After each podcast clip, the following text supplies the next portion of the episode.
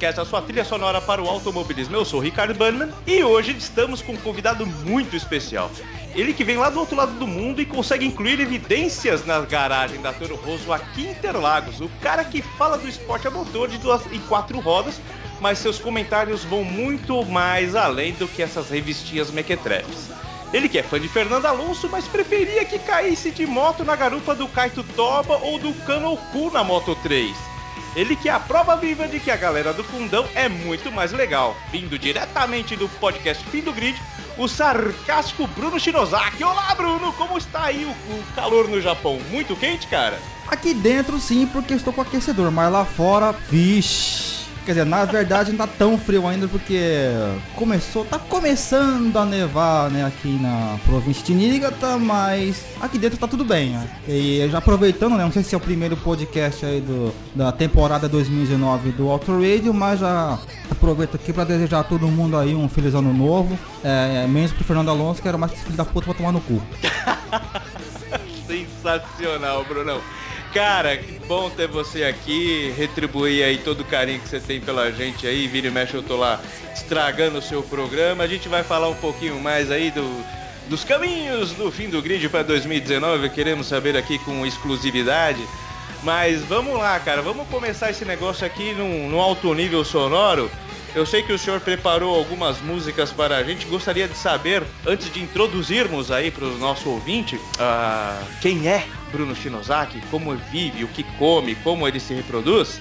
Gostaria que você lançasse dois sons agora para a gente começar a esquentar aqui os motores, cara.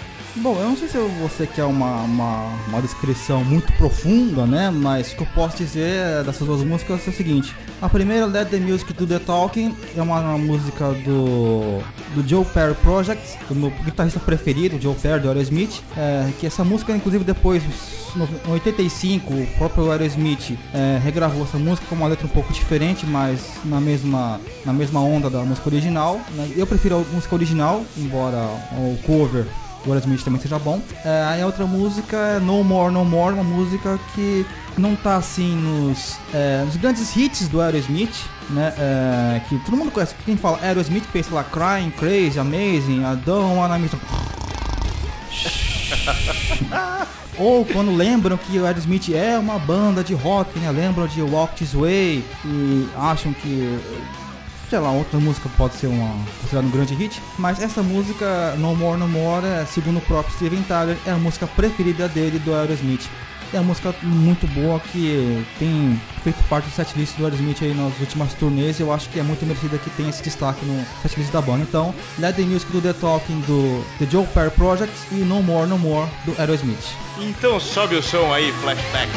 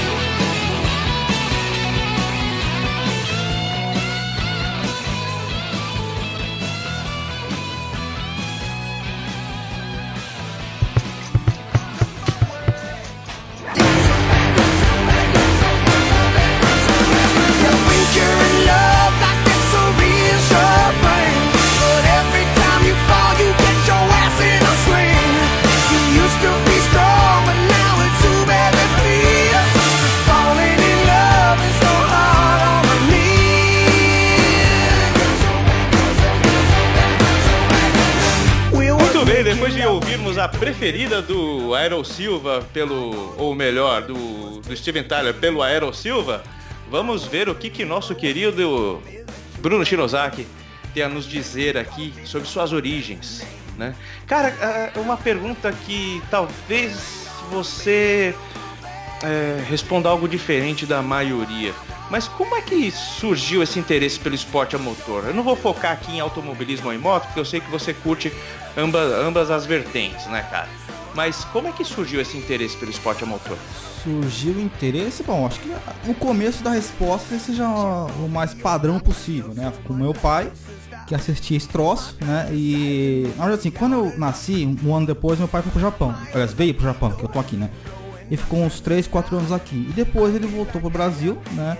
E levou um Super Nintendo, que aqui no Japão é chamado Super Famicom, né? E tinha um jogo de Fórmula 1. Eu jogava esse jogo, né? E também como meu pai assistia algumas coisas de Fórmula 1, não entendia muito bem o que estava acontecendo. Pra mim é, é a resposta padrão de quem não entende nada de, de Fórmula 1, né? São carrinhos coloridos passando na tela. Eu achava o máximo, né? Não sabia porra nenhuma, mas achava o máximo, né? E aos poucos é. Fui gostando, fui crescendo, fui entendendo um pouco mais circuitos, equipes, pilotos, né? Jogos, mais jogos de Playstation, né? É, então aos poucos fui crescendo esse interesse pela Fórmula 1 e depois quando chegar chegada na internet, é, antes da internet também veio a kart, né? É, que passava no SBT. E com a chegada da internet lá em casa, né? Um saudoso AMD K6 né? Que Deus o tenha. É mentira, que o inferno tenha. É, aí eu fui pesquisando mais sobre corridas, né? E achei o Auto Racing. E depois que achei o Auto Racing, acabei é, vendo que existe outras categorias de corrida, né? Como de moto, NASCAR, é, que mais? DTM. E aos poucos fui crescendo um interesse por.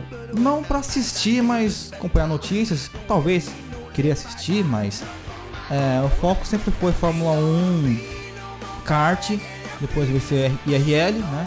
E recentemente aí, desde 2014 mais ou menos, MotoGP e um pouco mais recente ainda 2016, Superbike.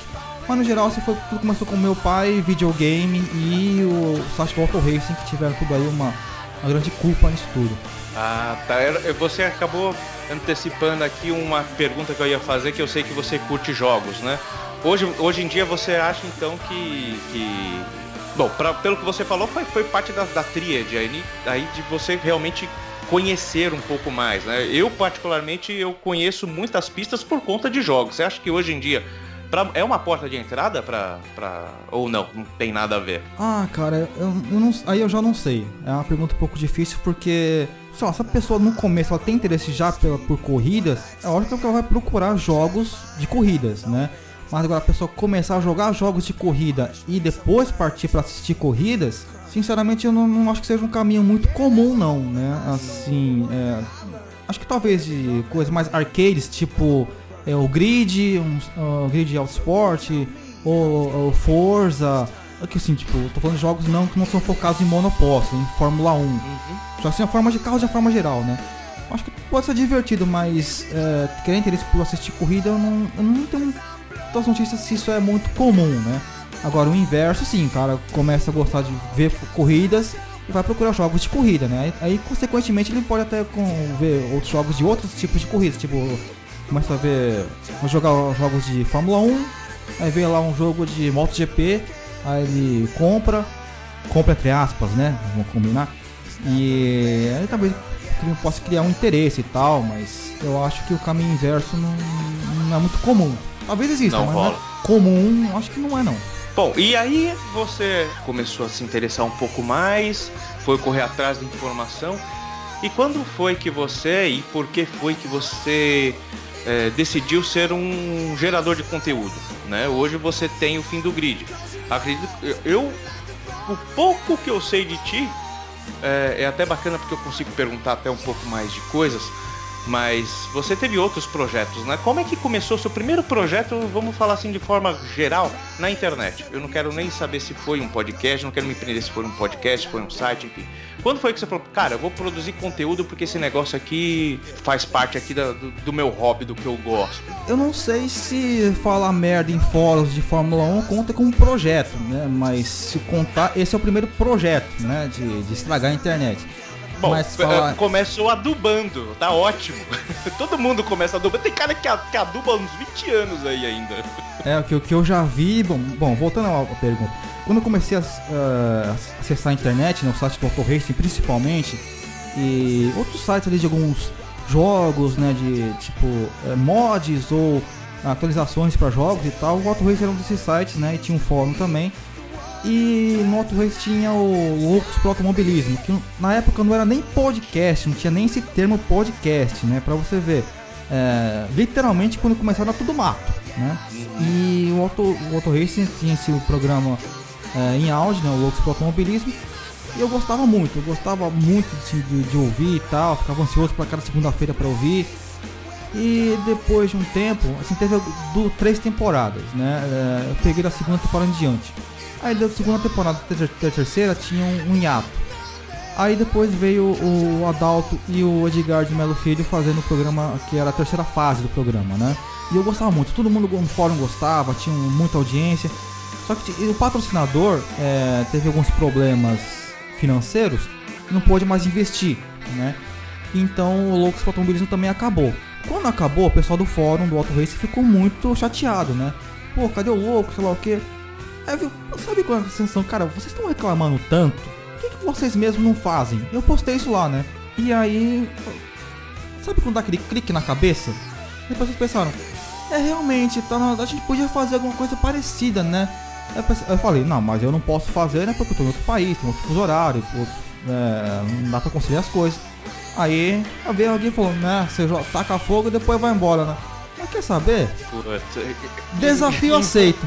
Desafio aceito. Vou começar a fazer esse troço. Aí a gente montou lá um programa com é, um pessoalzinho lá que não é muito importante. E graças a Deus aquela merda não deu certo. Né? Porque não dá pra. Era o 107% ou não? Não, é, é- foi um, antes desse aí que eu não posso citar o nome aqui, porque o, o cara lá, um outro dos outros integrantes era, é tão louco, mas tão louco, que se eu falar o nome dele aqui vai querer entrar em processo pra gente. Você vê Imagino. O cara é um, um- um doente mental, né? Eu não vou citar o Imagino. nome. Bom, eu, eu não vou nem editar isso aqui, depois eu quero saber, eu quero só bater o martelo aqui, mas enfim, beleza. Prossiga. Aí, é, não, mas como eu não falei, né? Tipo, essa cara posta servindo é nosso, não é problema nosso. Mas enfim, voltando aqui. Aí essa merda não, não, não deu certo, graças a Deus. É, porque assim, eu já abri um parênteses aqui. Pra quem quiser fazer um podcast, não sei se não necessariamente um podcast, mas qualquer projeto em grupo, seja um, um trabalho de escola, seja um podcast, seja gerenciamento de uma multinacional, faça com pessoas que podem podem até ter ideias diferentes, que é muito legal mas que tenha objetivos próximos ou iguais ao seu. Porque senão, cara, não, não dá certo. Tem que fazer. Todo mundo tem que ter o mesmo, mesmo alvo, né? o mesmo. É, quer chegar no mesmo ponto, entendeu? É, se não for assim, nem começa, porque não vai dar certo. E é o que aconteceu, né? É, um queria se achar mais que os outros e os outros lá não, não davam bola pro projeto. Então, né? Enfim, aí acabou, né? E eu. Cara, eu eu gostava de fazer aquilo ali, então pensei, bom, já que eu tô é, nessa vibe ainda, né, né, não esfriou, eu vou fazer uma coisa paralela, né, vou, não, vou começar um novo projeto, né. Aí comecei o canal Fim do Grid com o podcast 107%, que não sei se nem todo mundo lembra que tem essa regra na Fórmula 1 ainda, né, é, mas ela foi e depois voltou. E comecei a fazer no YouTube. Ao mesmo tempo eu coloquei no SoundCloud e depois de um tempo o canal não sei se por denúncias, talvez de alguma uma pessoa que não ficou muito contente de fazer aquele projeto, né? Que, que eu não vou falar o nome aqui também, né? Mas se a carapuça servir, não, né? não é problema nosso. Aí o canal acabou sendo denunciado e o canal acabou. Ah, ainda bem que eu tinha aquela conta no SoundCloud e continuei a partir dali mesmo. E fui fazendo, ah, depois de um tempo, eu mudei o nome pra. Como eu não tinha o canal no YouTube, né? Então eu mudei, João. Bom, já que todo mundo conhece por fim do grid, então vamos transformar o 107 em, fim do grid mesmo e continuar a partir daí. E foi mais ou menos essa história.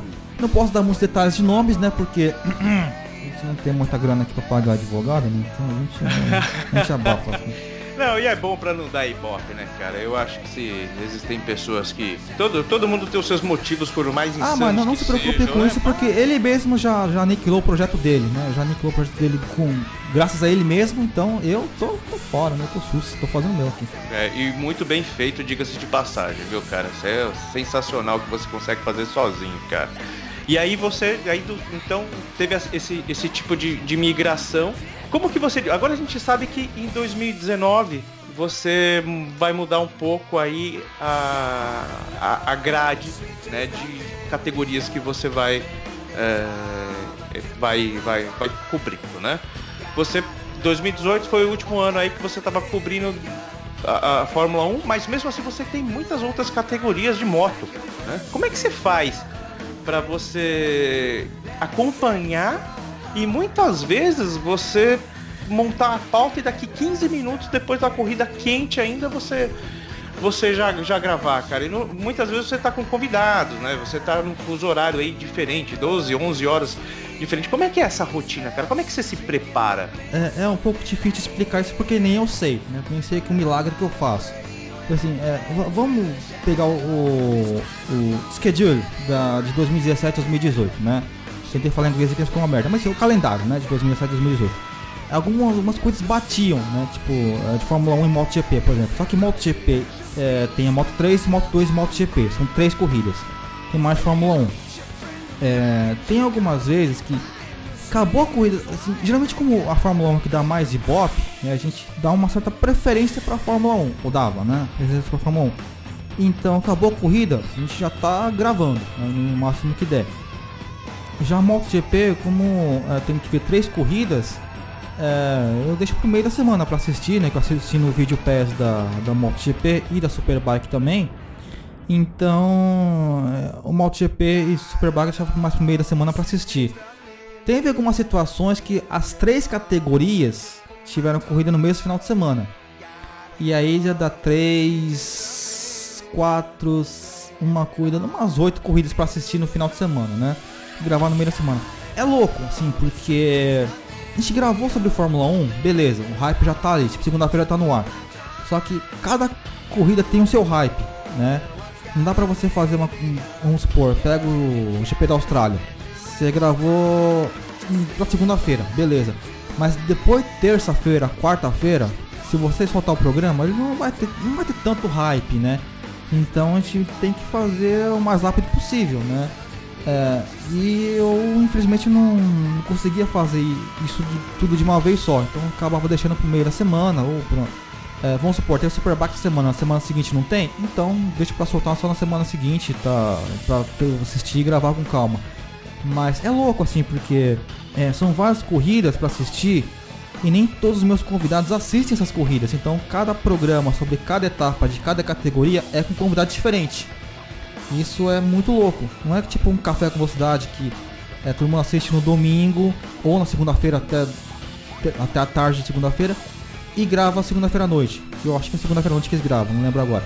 E é diferente, entendeu? Porque todo mundo já tá com seu horário programado pra assistir a segunda-feira à noite, então é, gravar. Eu, pra mim é tudo muito complicado, porque tem que fazer cada categoria com um convidado diferente e é muito, é muito louco, assim. É, tem vezes que eu nem sei como é que eu consigo fazer.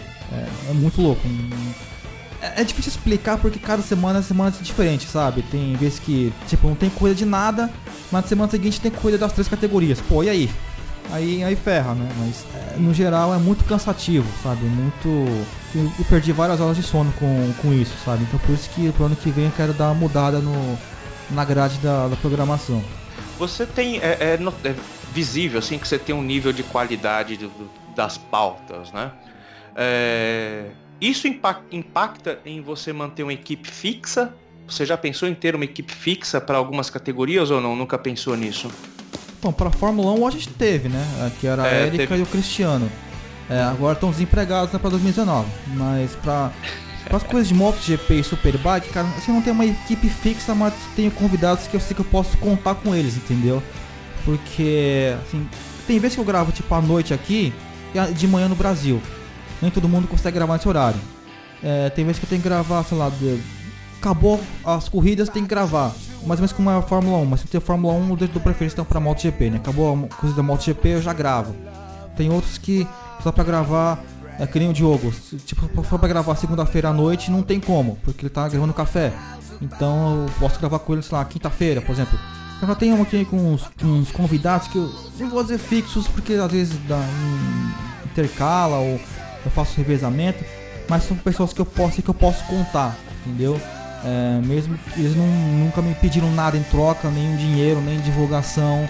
É, mas claro, se alguém tem algum projeto paralelo, né, eu faço questão de, ó, o convidado ele tem um projeto tal, então ele vai falar um pouco agora sobre o que ele faz, tal, dar o link, tal, blá blá. Mas eu tenho pessoas que eu posso confiar. É, nessa loucura é essencial ter pessoas que eu posso confiar. Porque, cara, se eu for fazer um. Como já aconteceu no, no outro, né? Antes de eu fazer o 107% barra fim do grid, cara, tinha vezes que eu fazia. A gente agendava o horário, o cara não aparecia. Aí do nada, durante a gravação, oh, meus amigos estão chamando aqui pra jogar bilhar, eu tenho que sair. Tá. É, o comprometimento é fundamental, né, cara? Você cara, tá lidando com compromisso com outras pessoas, né? Exatamente, então, é, sabe, curiosidade, nessa ocasião que eu falei, deu cinco minutos que ela voltou pra gravação porque os amigos desistiram. Porra, aí, aí fode também, né? Não dá pra contar é com esse tipo de pessoa. Não dá pra contar com esse tipo de pessoa. E também ao longo desses anos eu fui vendo quem que posso confiar, quem que não posso confiar, né? Tem vezes, tem vezes que eu já agendei, tava aqui pronto, mas a pessoa não tava. Tipo, então, a gente marcou tal horário, né? Não, não vai dar pra gravar, tô na casa da minha amiga. Porra, por que que marcou comigo então? Por que que não avisou que não vai poder? Sabe? Eu já tava lá esperando, sabe? Então, por isso que eu falei agora há pouco. Mas se for fazer um trabalho em grupo, seja em grupo, né, com, independente do que for, faça com pessoas que estão prontas para aquilo e podem ter ideias diferentes, que é muito bom mas que tem o mesmo objetivo que o seu, sabe? De fazer o negócio dar certo. Então por isso que eu tento me rodear de pessoas que realmente posso confiar. Teve algum convidado que você possa dizer, enfim, talvez é, omitindo o nome, mas teve algum ca caso difícil de lidar de convidado? Alguma coisa que te deixou muito puto? Cara, assim, pra falar a verdade, não, assim. tirando, claro, aqueles que falharam, né, quando eu tava esperando para gravar. Tirando esses, é, durante a gravação, acho que todo mundo entende que é um programa de, de automobilismo, né? É, esporte motor em geral, né? Porque moto não, não, não está dentro do automobilismo, mas do motociclismo. Esporte motor em geral, né? Então não há necessidade de é, falar, de misturar alguma coisa com política ou de, sei lá, gostos pessoais, sei lá, de, de música ou de lá, outros esportes para estar algum conflito, alguma coisa assim. Nunca teve. Né? A minha preocupação minha que eu realmente tinha era a parte de. É, como atualmente é, eu tenho esse conflito de, de política né, na internet, então eu sempre tive esse medo. Acho que todo mundo entende que não tem nada, não é pra misturar as coisas, então ninguém nunca falou de política, assim, pode até ter uma zoeira, alguma coisa assim, mas é, política, por exemplo, a gente nunca incluiu, nunca nem precisei pedir. As pessoas mesmo já têm essa consciência que é para falar de esporte a motor, beleza, vamos falar de esporte a motor tiver alguma coisa extra para falar de uma brincadeira uma coisa assim, sabe? Uma coisa que seja realmente polêmica, né? Acho que todo mundo entende isso, graças a Deus. Pegando esse gancho aí, você é um cara que você, você é muito autêntico, né? O que você tem que falar, você não fica com muita nove horas, não tem muita, muito papas nas, na língua. É, você já sofreu nas mídias antissociais, como você costuma falar, com, com, por ser autêntico, cara? Por realmente ir lá e meter o dedo na cara e falar, olha, eu acho isso, aquilo, enfim? Cara, do que eu falei no podcast, não. Talvez algum tweet meu. É, assim, o Twitter é, da conta do fim do grid sou eu que administro. Então, é, eu acho muito muita preguiça de ter uma segunda conta, né? Ter uma conta pessoal. Então eu acabo postando coisas minhas mesmo nesse, nessa mesma conta. É, eventualmente surge algum tweet meu de política ou falando de, de de outros esportes uh, e outros assuntos que acabam gerando algum, algum retardado mental que vem já satisfação. Mas do que eu falei dentro do podcast, hum, não, assim, que eu lembro, né? Te, teve uma vez que, é, um, depois que gravei com o Adalto, é, um programa, no programa seguinte não tinha o um Adalto. E alguém veio reclamar, pô, por que você não fez com o Adalto? Você tem que fazer com o Adalto e sei lá o que, e blá blá. Só que a pessoa esquece que o programa é meu, o programa não é do Auto Racing, o programa não é do Adalto, o Adalto é um convidado, entendeu? E eu também não tenho nenhum contrato com, com o Auto Racing. Então, sei lá, se o Auto Racing um dia quisesse, né? O Adalto quisesse me contratar, pagar uma grana para apresentar o negócio, é, até vai. Mas o programa é meu, então o Adalto era apenas um convidado, né? Algumas pessoas acharam que eu tinha que fazer com o Adalto, se não fizer com o Adalto, com o Adalto o programa fica ruim, sei lá o que, cara, o problema é seu, entendeu? Fazer que comer os meus convidados, porque a Érica e o Cristiano tem um, tiveram um papel importante nesses últimos dois anos, porque, é, como eu falei, tem que fazer com quem você tem confiança. Eu tinha confiança neles. Então, se o programa, te, se a gente cobriu o Fórmula 1 nos últimos dois anos, foi porque eles me ajudaram muito. Porque ficar procurando convidado aqui, convidado ali e convidado fura, sabe, é, é complicado. Então, é, tirando isso, acho que mais nada assim que realmente teve alguma consequência. Nem com os fãs do Alonso mesmo tem um problema, pra falar bem a verdade, né? Depois daquele programa que, que você participou, né? Foi a primeira vez que você participou, a gente falou do GP da Espanha, que eu dei um, um, puta chilique por causa de ordens de, de equipe lá.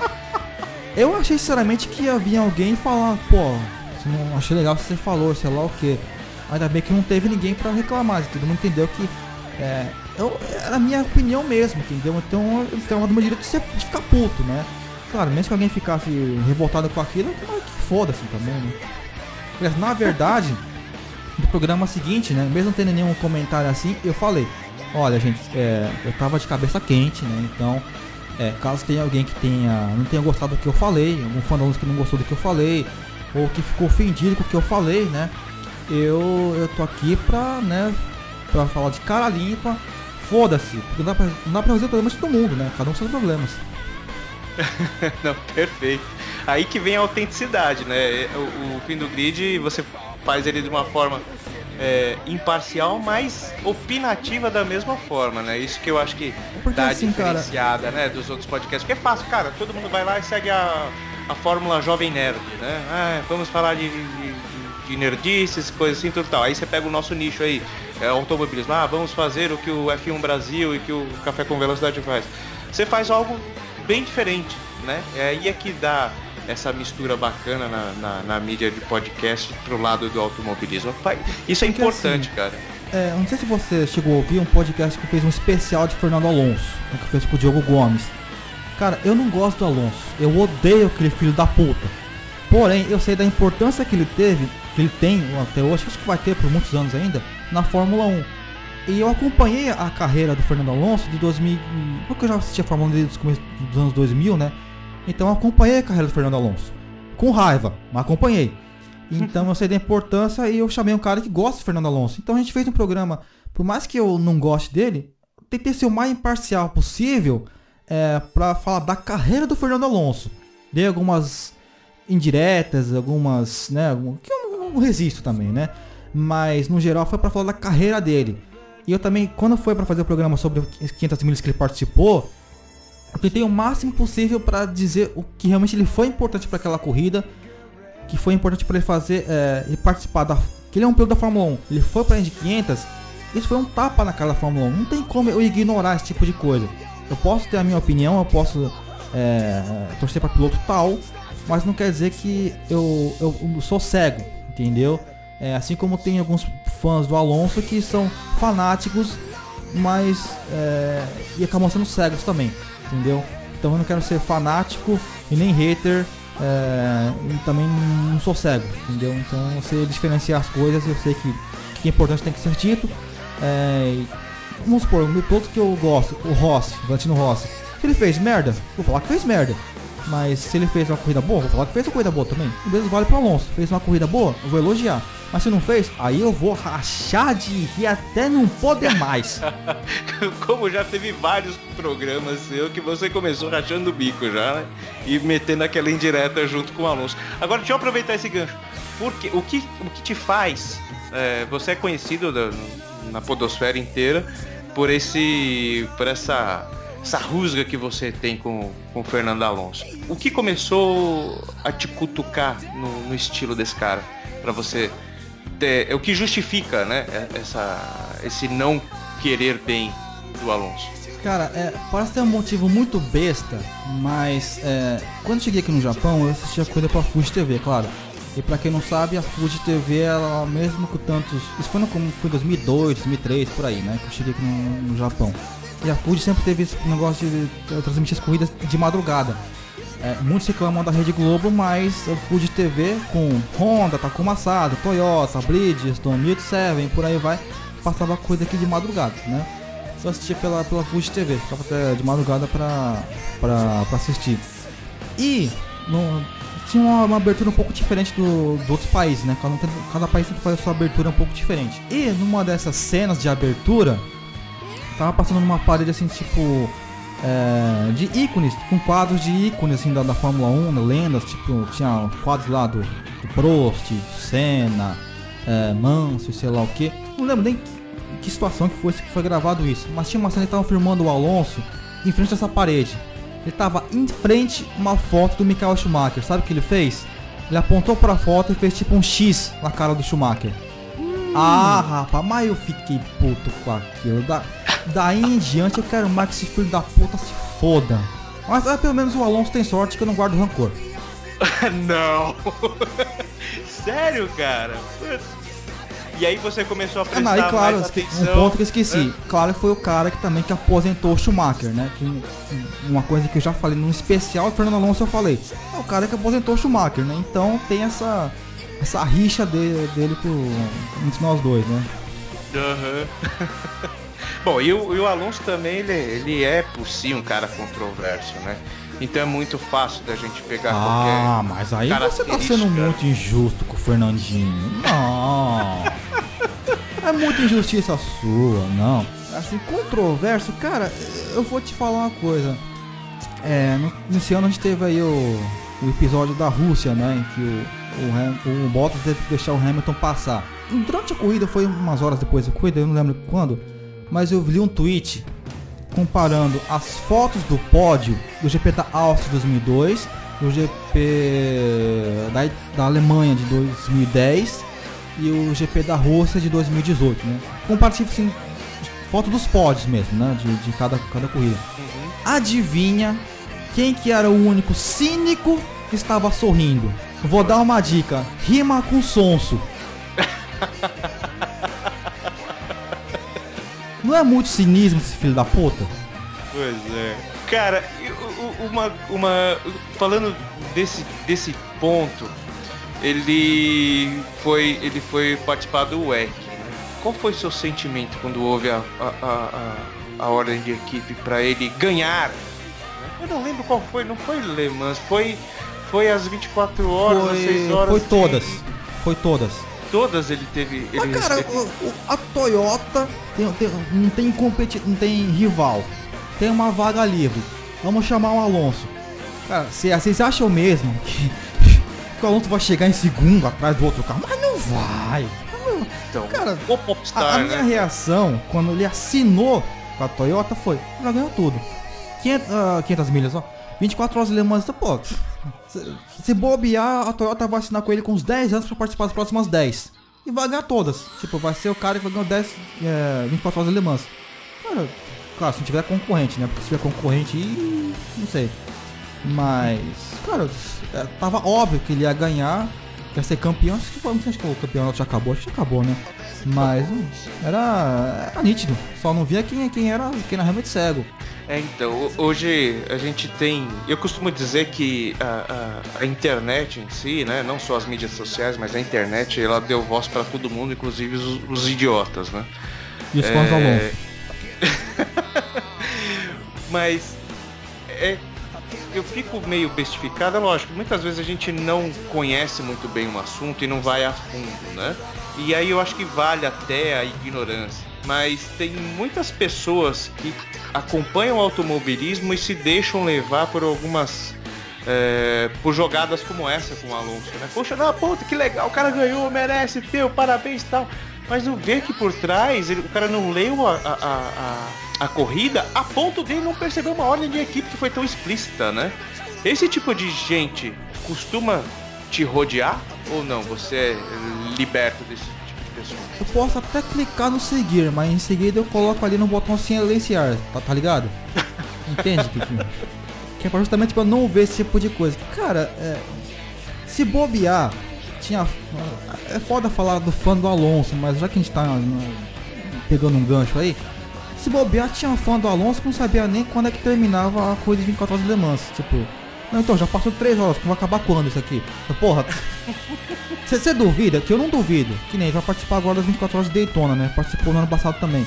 Com certeza teve alguém, alguma alma abençoada que pensou, cara, tem quantas voltas?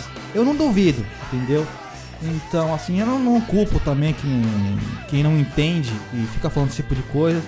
É, mas, mesmo porque, como eu falei agora há pouco, não pode ser cego, né? Gente tem que entender também que não é culpa do Alonso da Toyota não ter adversários, né? Ah, pô, a Audi quis pra, pra, que ir, pro Fórmula E? Se focar na Fórmula E? Foi. A Porsche também? Foi. A Porsche acho que não entrou na Fórmula E ainda, né? Ou vai entrar, não se lembra agora. Mas não é culpa da Toyota que ela ficou sozinha, né? Ela tá lá guerreira, quer participar, né? Quer fazer os, o seu nome lá. E não é culpa do Alonso isso, né? Também é culpa da Toyota. Mas foi tudo circunstancial, cara. Pra mim, é, é, não tem como culpá-los, mas também eu não dou nenhum crédito pelo, pela, pela conquista, sabe? Ganhou, ganhou por WO, entendeu? Não fez mais que uhum. obrigação, entendeu? Sim. Então, eu não coloco culpa, mas também não dou nenhum crédito por isso. Mas se for falar do Huckenberg, pô, aí sim o cara teve crédito, né? Pô, ganhou, se não me engano, com, com a Porsche, né? Pô, tinha, tinha rivais, tinha a Audi, tinha a Toyota, tinha um outro carro da Porsche. Pô, o cara teve mérito nisso também, com, com toda a sua equipe teve seu mérito. Mas no caso a Toyota só quer, né, aproveitou a deixa aí para chamar o Alonso, né, já que estamos sozinhos, então vamos fazer o nome com o Alonso. Né? É, e, e, mediaticamente, em matéria de negócio, por que não, né? O cara tá doido para ficar batendo recorde aí, para conseguir... E vamos combinar, né? E vamos combinar, tinha, tinha acabado o contrato com a Honda, né? Tinha acabado de acabar o contrato com quem? Com a Honda, né? Muito Quem será bem. que era o cínico que tava sorrindo naquela, naquela comparação, né? Quem será que era o cínico, né? Vamos deixar pro fã do Fernando Alonso descobrir quem era o Fernando Alonso. Ops, vou descobrir quem era o cínico que tava ali rindo nesses exemplos dos pódios que você citou. E falando em pódios, eh, vamos passar para. Nossa, eu vou fazer um trocadilho horrível agora. Você pode me xingar, mas você não mexe com minha mãe, tá? Que outros tipos de podcast você ouve, cara? Saindo um pouco aí do, do nicho aí do Fernando Alonso, só pra gente mudar um pouquinho de, de tema. Você ouve, primeiro, né? Você ouve outros podcasts? Você ouve podcasts de outras de outros temas além do, do, do, esporte a motor? Cara, tá difícil de ouvir o meu. Eu, eu só ouço o meu porque tenho que editar aquela merda. Porque se eu não precisasse, cara, não. É que, é que tipo assim, eu, eu, sou um cara que prefiro mais ouvir músicas do que podcasts em si. Eu não, não sei porque eu, eu, tenho uma. Eu tava até vendo um, um, um quadro de, de stand-up, né? É, dos quatro amigos. Aí tem um cara que tava se comparando com os curitibanos, né? Aí ele falou o seguinte, eu, eu sou que nem. Eu sou, sou de São Paulo, mas eu sou que nem vocês. Eu sou, eu sou mais curitibano do que paulista. Porque eu também odeio pessoas. Cara, eu me identifiquei na hora, sabe? Aí eu é, hoje, em dia as próprias pessoas estão fazendo a gente odiá-las, né, cara? O Com mundo certeza. tá uma puta, tá muito ruim. Mas assim, realmente eu só, eu só, consigo ouvir o meu porque eu tenho que editar, entendeu? Mas tipo assim, da Film Brasil, por exemplo, eu peguei pra, tipo, eu tô num dia livre, ah, então eu faço a maratona aqui de cinco podcasts que eu deixei pra trás aí, é, mas eu vou ouvir agora, entendeu? Mas que, assim, tem a parte que eu não gosto de pessoas, mas também tem a parte que eu não tenho muito tempo pra isso, né? porque eu gravo o tempo todo praticamente gravei toda semana é, nos últimos uh, dois anos aí, dois, três anos, né? Então eu meio que focava mais nisso aí.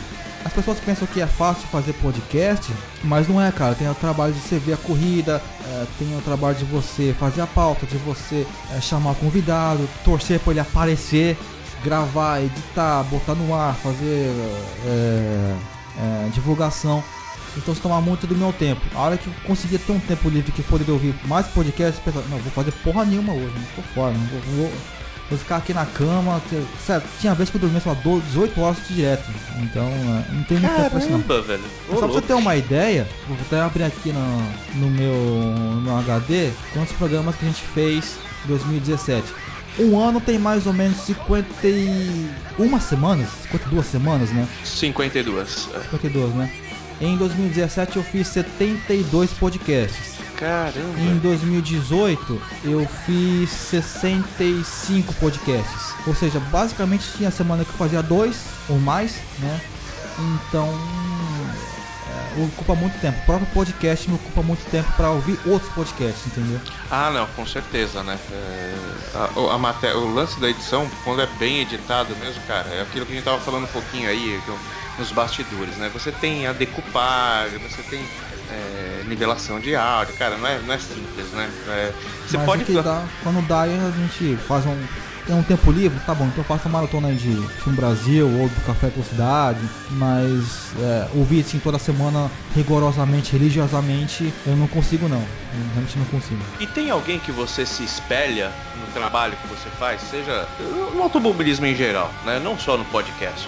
Mas tem alguém que você se espelha e fala, puta, não, esse cara aqui é, é, um, é, um, é um modelo? Cara, assim, é, eu não vou dizer um podcaster, porque eu acho que não, não sei nem se ele se achava mesmo um podcaster pra fazer, mas o Edgar de Melo Filho e o Adalto Reis, o Adalto, Adalto Silva.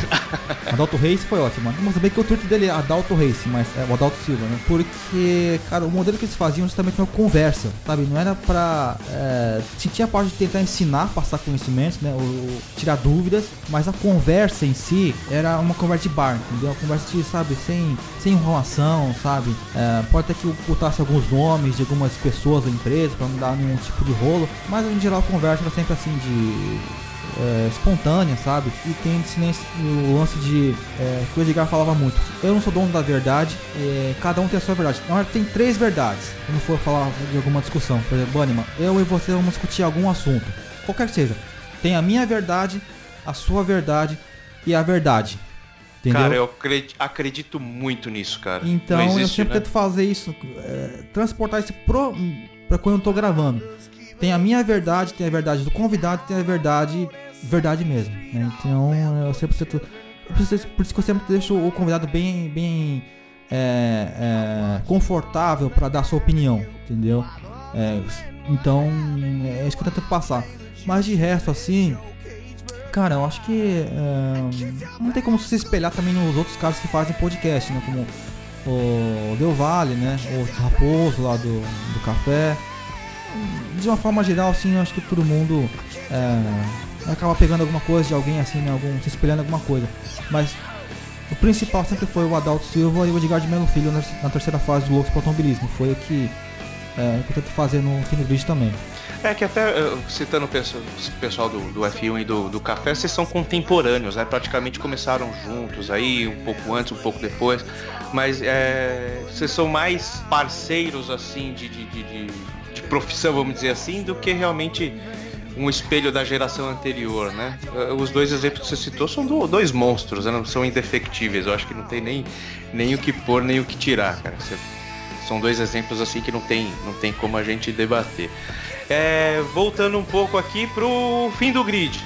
É, é, você em 2019, como a gente falou, você não vai estar mais cobrindo a Fórmula 1. Quais são as categorias que o fim do grid agora é, é, vai cobrir em 2019? Tem alguma novidade? Algo, algo que você possa abrir? Como é que tá aí a programação Cara, do fim do assim, grid? pra quem já acompanha os podcasts de MotoGP e Superbike, não vai mudar nada. Né? Ah, As categorias também não mudaram, né? Temos, na verdade, tem uma adição e uma categoria que foi eliminada. Foi a da MotoGP. Temos a Moto 3, a Moto 2 e a própria MotoGP. E também tem a inclusão agora da Moto E, de motos elétricas, né? É, que não vai ser um campeonato muito longo, são acho que só seis etapas e uma a última rodada dupla. É, do Mundial de Superbike são é, mesmas do ano passado, o Super, Super Sport 300, Super Sport 600 e a própria Superbike. É, e, o, e a Super Stock 1000, que só corria na Europa, foi eliminada. Claro, tem alguns outros campeonatos de é, regionais, né, de, de mil cilindradas, mas não vão fazer parte do calendário da, da Superbike mesmo. Tirando isso, eu acho que não tem é, outra novidade não. Talvez, acho claro, não- o formato de corridas da Superbike vai ter uma mudada, né? O formato verdade, de classificação para a segunda bateria da Super, Superbike vai ter uma alteração. Mas de resto, assim, para quem já acompanha, não vai mudar muita coisa não, assim, de formato e tal. Acho que é a, mesma coisa. Assim, não vou dizer que o formato tá dando certo, né? Porque eu não. Acho que não tem muito mais o que fazer. Não tem como inventar a roda nesse, nesse caso, né? É, então, não continuar o mesmo formato aí. Talvez tentando, né? É, ser um pouco mais sucinto nos assuntos, eu acho que é uma coisa que precisa no, no fim do leite, sabe? Ir mais a fundo no, nos tópicos de cada, de cada programa. Mas de resto, acho que não tem muita novidade não. Eu me perdi um poupouco nas contas aqui, a gente tá falando mais ou menos umas 10 categorias no final das contas, né? Ainda é muito trabalho, não é não? Não, Bruno? É, da, da MotoGP são, MotoGP, são, né? são três, com a adição da, da Moto E são quatro, mas são só seis etapas. Então, tipo, é curtinho, então acho que não vai fazer tanta diferença, né? Então, quatro, três e meia, vai. Três e meia. É, da, da Superbike são quatro corridas, né? A Superbike tem uma rodada dupla. Então são quatro, oito corridas, quase oito corridas mais ou menos. Mas como assim, como o MotoGP, coisas de moto são geralmente bem curtas, né? Então tipo, são coisas, cada corrida tem tipo uma hora e meia, tipo da Fórmula 1. Né? Então as próprias coisas da MotoGP mesmo são que 45 minutos, no máximo 50. Então é bem diferente da Fórmula 1, que tem uma hora e meia, ou até mais, né? Singapura dá quase no limite de duas horas. Então dá pra conciliar assim. E, e o que é bom de fazer esse tipo de programa, Bonnie, é que tipo, é, são corridas curtas, então não precisa ser um programa também muito longo. Não precisa ficar uma hora enrolando pra falar de Moto 3, uma hora enrolando pra falar de Moto 2, sabe? Em 20, 30 minutos a gente elimina essas categorias e já parte pra MotoGP, já faz tá, 30 minutos também na MotoGP. Assim, dá pra gente resumir bem a cada corrida, entendeu? Isso não fica tanto, tão desgastante como a Fórmula 1, que como a- o programa ia pra uma rádio, né? Então, tinha, ninguém impôs um limite, mas eu me achava na obrigação de fazer uma hora de podcast de, podcast de, de Fórmula 1. Tinha hora que não tinha assunto, cara, eu vou falar do quê? É, então, a gente Então- tem- tinha que dar uma information, né? Não tem jeito. É isso, agora quando você vai falar de MotoGP, são três categorias, sabe? Se cada, cada corrida de. Cada categoria der 20 minutos, cara, já fizemos uma hora. Já encheu uma, uma grade padrão já, né, cara? Uhum. Bom, muito bem. É, Vamos pular aqui. Vamos fazer uma pequena pausa. E existem outras duas músicas aqui que toca nos toca discos aqui do, do nosso querido Bruno Shinosaki. O senhor poderia. Eu vou, eu vou ter. O Flashback, agora ele tá. Normalmente ele é um pouco mais imperador, né? Ele vai lá e, e coloca na ordem que ele quer. Mas como o senhor é um cara muito especial, tá gravando aí no alto da madrugada no Japão, ele permitiu que o senhor escolhesse a sequência do segundo bloco aqui. Qual seria, senhor Bruno? Se quiser discorrer aí pelas músicas, enfim, fique à vontade. São de duas. São duas músicas de duas bandas que são influências do Aerosmith, minha banda preferida. É, Train Cap Rollin', que é uma música do Yardbirds, e Helter Skelter dos Beatles, né? É, Train Cap Rollin' na verdade é uma música que o Aerosmith regravou em 74, acho que foi 74. E é uma música que o próprio Joe Perry uma vez declarou: Cara, se tem uma música que eu gostaria de ter feito, é Train Cap Rollin'. E é a minha música preferida que de todos os tempos. Não tem uma música que me que eu goste mais do que essa. É, tanto na versão mais slow quanto na versão normal que a Smith gravou. E Helter Skelter, que é uma música que o Smith já tinha gravado, mas fez parte da, do setlist, acho que foi de 2003, 2004, e ficou muito boa ao vivo. Inclusive, tem umas pessoas que dizem né, que Helter Skelter é a primeira música de metal da história da humanidade. É, só músicas que eu vou pedir agora: Trunk Up Rollin' do Yardbirds e Helter Skelter dos Beatles. Desce a agulha, flashback.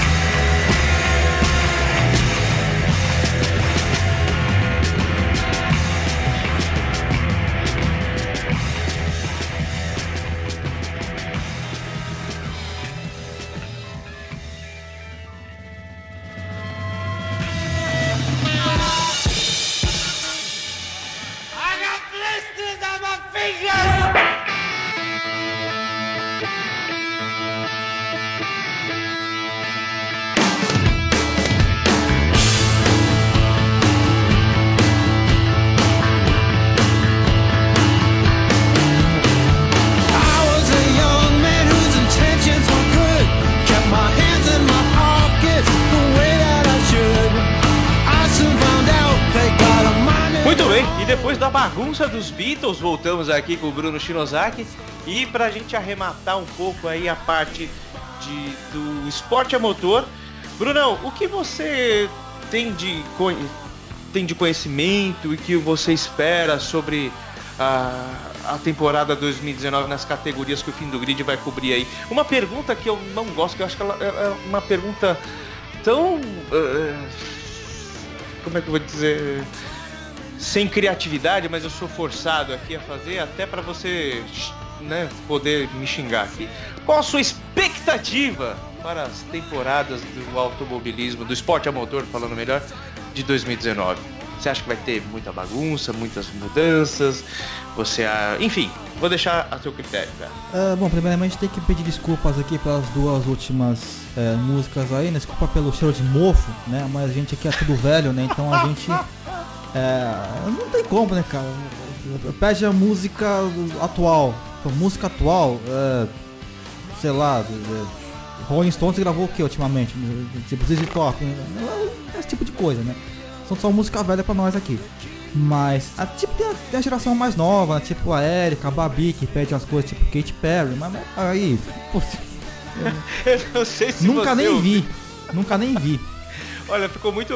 Aproveitando o teu gancho, ficou muito bacana, bacana o programa que a gente fez no mês da mulher com as duas, né? Nunca na Podosfera essas duas estiveram juntas. E elas estiveram aqui em dois programas separados, né? É, juntas, né? Em, em dois, dois programas. E o setlist ficou bem bacana, cara. Bem diferente do que a gente. Eu vou até fazer um tocar. gancho aqui, vou falar de- de- das mulheres na, na, na- na podosfera de automobilismo. É, vou, senta que lá vem a história. É, quando eu tinha 10, 10, quase 12 anos, né? 10, 11, 12 anos. é, eu já era muito fã assim de Fórmula 1, né? E as meninas lá da minha classe sempre me olhavam assim de um jeito, não porque eu era só feio, né? Mas tem- além de ser feio, é, o fato de eu gostar de Fórmula 1, tipo, esse moleque é estranho, gosta de ver- carros correndo? É, aquela conversa padrão, né? Carrinhos coloridos na- rodando na televisão. Coisa estranha, né? Ver Fórmula 1, nossa. E eu olhava pra essas meninas e pensava, cara, acho que mulher nunca vai gostar de Fórmula 1, né? Tipo, é uma coisa totalmente de homem, né? Eu não sabia, mas era um pensamento meio machista, né? Aí quando eu comecei a ouvir o Loucos pro Automobilismo, eu não sei se você chegou a ouvir naquela época, mas era a Rita Italiana que apresentava, uma mulher. Quando eu ouvi, cara, sabe quando, sabe aquele meme da mente explodindo? Cara, uma mulher falando de Fórmula 1, cara. É sensacional, né, Coloca cara? essa mulher numa jaula e reproduzam, cara. Vocês estão esperando o quê? Sabe? Aí anos depois, assim, com o próprio Automobilismo, né? Fui conhecer a Bia Figueiredo, por exemplo, que, que não só fala, gosta de automobilismo, mas é piloto. E eu tenho jornalistas aí ao redor do mundo, né? Outros pilotos também de, de carros, de moto, né? Aí, aí ó, teve a. Conheci a Babi, né? Que faz o Café Velocidade. E teve a, tive a sorte de conhecer a Érica para fazer podcast sobre Fórmula 1 comigo, né? Com o Cristiano. Então foi que eu. É, é muito legal ver que as mulheres também fazem parte da podosfera de, de, de automobilismo, né? Não é uma coisa só de homem, né? Infelizmente são poucas, né, Bunny? Mas do que eu conheço, pelo menos, só essas duas, atualmente, né? Pode ser que tenha outros aí fazendo algum tipo de podcast, mas eu não tenho conhecimento, então eu não posso falar, né? Se, se alguém me puder. Se alguém souber também, comente aí, por favor, né? Se tem mais mulheres falando de, de automobilismo, né? Em podcasts. Acho que seria legal a gente começar a ouvir também. Também dar é, uma moral para as mulheres também, né? Pra, pra ver que não é, não é só. Não são só fãs de rostinho bonito, de forma literal. É, mas é muito legal ver isso aí. Eu até foi legal dar esse gancho aí. Ah, sim. Ah, tem a Débora também, né? A Débora do Boletim do Paddock também, que também é podcaster agora, né? Começou o projeto contigo aí, ela... É, mas na verdade assim, é, meio que já tá no, no, no- no pacote, digamos assim, né? Porque a Débora também já fez podcast com a gente e tal. É, E tá Uhum. começando agora a fazer de uma forma ah, constante, né? Uhum. Antes era só esporadicamente. Então eu, eu falo disso aí mesmo, de forma assim constante, né? Fazendo podcast de forma constante. No fim do grid temos também aí também a, a, Ri- a Rita, Rita Lima, falando de, de, de MotoGP, né, que eu acho muito legal. Muito bacana a forma que ela, que ela trabalha contigo, cara. Desculpa te cortar, mas eu, eu tenho que falar que eu, como eu te disse um tempo atrás, eu acompanho pouco, né, categorias de moto. Mas é muito empolgante a forma que ela, que ela atua contigo, cara. É sensacional. Parabéns, Rita. É, também tem a, a Patrícia Zene, que não fala, não é muito de falar, mas ela gosta bastante do esporte. Já falei com a Ana Salles, que é piloto de, de Superbike Brasil. Então, assim, é muito legal ter essa convivência com mulheres também falando de, de, desse, esporte que a gente gosta tanto, né? Então, é, é muito gratificante pra mim. E também foi uma grande surpresa, né? Que, pô, veja, pô, tem mulheres que gostam desse troço, né? Então, mas você falou agora um pouco da. A sua pergunta foi sobre 2019. Você, você me pergunta Já- focado em quê? Só, só nas coisas de moto ou de Fórmula 1, outras categorias também? Eu não sei o, o alvo da sua pergunta. Por, é, é genérico, cara. Vamos, vamos pegar agora o, o, o, o gancho aqui da, da mulherada mandando bem. W Series. Você tem alguma posição sobre a W Series? Eu sei que você já falou no, no, no- no fim do grid, mas alguma posição quanto a W Series? Cara, ah, eu vou, vou dar um aqui um. aproveitar e fazer um, um comentário. Gente, quando vocês forem pegar notícias de eh, mulheres no automobilismo ou no motociclismo, ou coisa assim do, do envolvendo mulheres em corridas, vão em sites especializados, tipo Auto Racing, eh, o Motorsport. Tá bom, tá bom, o Grande Prêmio tá bem, tá bom, bom. Mas nunca em sites assim de notícias gerais, porque a seção de comentários, puta que pariu. Não, sério, eu fui ver uma, uma notícia relacionada a isso. É, foi no Twitter, acho que foi sei lá do UOL, ah, não lembro agora. Comentários. Será que ela vai fazer baliza? Pô, É, pô, eu adoro uma mulher que pega no. Como é que chama? Pega na. Como é que chama? No câmbio? Adoro uma mulher que pega no câmbio. Mano do céu, olha o nível de comentários. Cara, Vão em sites especializados de Fórmula 1 ou de automobilismo em geral. Nunca sites de notícias gerais, tá bom? Mas sobre a W Series, cara, eu acho sensacional a- porque é uma categoria, no meu ponto de vista, é uma categoria de incentivo para as mulheres. Uhum. Não é uma categoria, assim, tudo bem, tem uma parte de categoria de base também que vai ter um prêmio, né, para vencedora, né? Mas é mais de incentivo do que uma categoria de base, entendeu? Ou porque não tá escrito em nenhuma parte do regulamento que, que é, as mulheres devem correr só nessa categoria. Não, elas podem correr em Fórmula 3, Fórmula 4. Se tiver alguma já adiantada, pode correr em Fórmula 2. De boa, assim. Mas é, é uma categoria de incentivo. E ter um incentivo para as mulheres, cara, é muito bom. Porque, é, vamos supor, num grid de, de kart, sei lá, um grid de 20, não sei, acho que você tem carteiro aí, né? Você trabalha nos Uhum. Correios. É, Você deve saber que tem um, um número muito pouco de mulheres no kart, né? Quando elas têm um destaque, mesmo que elas tenham um destaque, é, vão olhar para os meninos, né? Não vão olhar para as meninas, vão olhar para os meninos. Então é bom ter essa, esse próximo passo para as mulheres, né? Para mostrar realmente seu talento. E tomara que realmente tenha alguma mulher que se destaque bem aí, né? E consiga, com dinheiro para patrocínio, consiga aí ir para uma, uma GP3, uma Fórmula 3. É, e quem sabe, não necessariamente Fórmula 1, mas porque nem todo mundo, nem todo homem vai pra Fórmula 1, vamos combinar, né? Então talvez tenha uma boa oportunidade na Fórmula E ou na Indy, eh, se der tudo certo e o, o- o sonho, né, conseguir, se- conseguir realizar o seu sonho, ir pra Fórmula 1, mas como categoria de incentivo eu acho maravilhoso. Alguns estão com o pé atrás, porque estão achando, né, uma visão errada que é só para as mulheres correrem só lá, mas não é. Né? Uhum. E também tudo bem, não vai ser o melhor carro do mundo, né? Que eles vão se disponibilizar. Mas como incentivo eu acho que é, é uma ideia sensacional, assim. É, a visibilidade é maior, né, cara? Eu, Isso. eu, eu, eu E também não muito... estão separando, né? Não estão separando os homens das mulheres. Não, estão dando só um incentivo para as mulheres, né? O que eu acho muito bom. Né? Esse ponto eu quero deixar bem claro, né? É, eu, eu- eu participo de alguns grupos, né? E existiram algumas pessoas que falaram, poxa, então agora elas estão isoladas lá na W Series, é isso? Puta que. Né? E é totalmente o contrário, né? Assim, Vai ser uma categoria exclusiva para mulheres, mas não quer dizer que elas não podem ser diluídas, continuar sendo diluídas né, em outros, outras categorias. A própria Fórmula 1, onde teve é, algumas pilotas que realmente correram no passado, enfim, a gente teve os pilotos de teste que não testam nada, né? A gente pode falar Suzy Wolf, enfim, a, Carmen a. Maria Carmen, Carmen Jordan também, que, né? enfim. É, bom deixar essa parte bem claro, né, do Bunnyman? Porque, por exemplo, se a menina sai do kart, ela vai. Eu não sei qual é o caminho hoje, mas vai do kart, vai pra uma Fórmula, uma Fórmula 3 e depois pra uma GP3, consegue pra Fórmula 2, Se não precisar ir pra W Series, cara, beleza, não precisa necessariamente ir pra W Series. Você pode fazer ó, o caminho normal, mas se não, pra que não tem muito incentivo, cara, essa categoria é uma ótima ideia. Exato, exatamente. Esse que é o alvo, na verdade. né? a, pessoa, a, a menina ela não fica né, sem roda, né, cara? Não fica sem rodar efetivamente disputando, que é, é isso que no final das contas todos os pilotos querem, né? Não querem só ficar testando ou só no, no- no- no simulador. Querem rodar mesmo, querem competir. É uma ótima oportunidade pra, pra mulherada, né, cara? Vamos, vamos, vamos mudar um pouco de foco aqui, Brunão? Eu quero saber das suas raízes musicais, cara. Mudando agora totalmente aqui de Raízes musicais, cara. ah, vamos começar por onde? Boate azul ou fio de cabelo? É bem por aí mesmo. Você escutava ele correr quando era pequeno, ao, ao- ao cheiro do café seleto. É, me conta um pouco aí quais. Ah, Eu sei, eu sei um pouco do seu gosto musical, mas eu queria saber. a música tá no. É difícil uma pessoa falar, meu, eu não gosto de música. Ela pode não ter. é, a música não acompanhá-la, mas a vida é, é, é acompanhada de uma trilha sonora, querendo ou Cara, não, você né? pode até pegar uma pessoa que não gosta de música. Agora põe ela sentada do lado de um rádio tocando evidências. Porra, ela vai cantar, cara, ela vai cantar.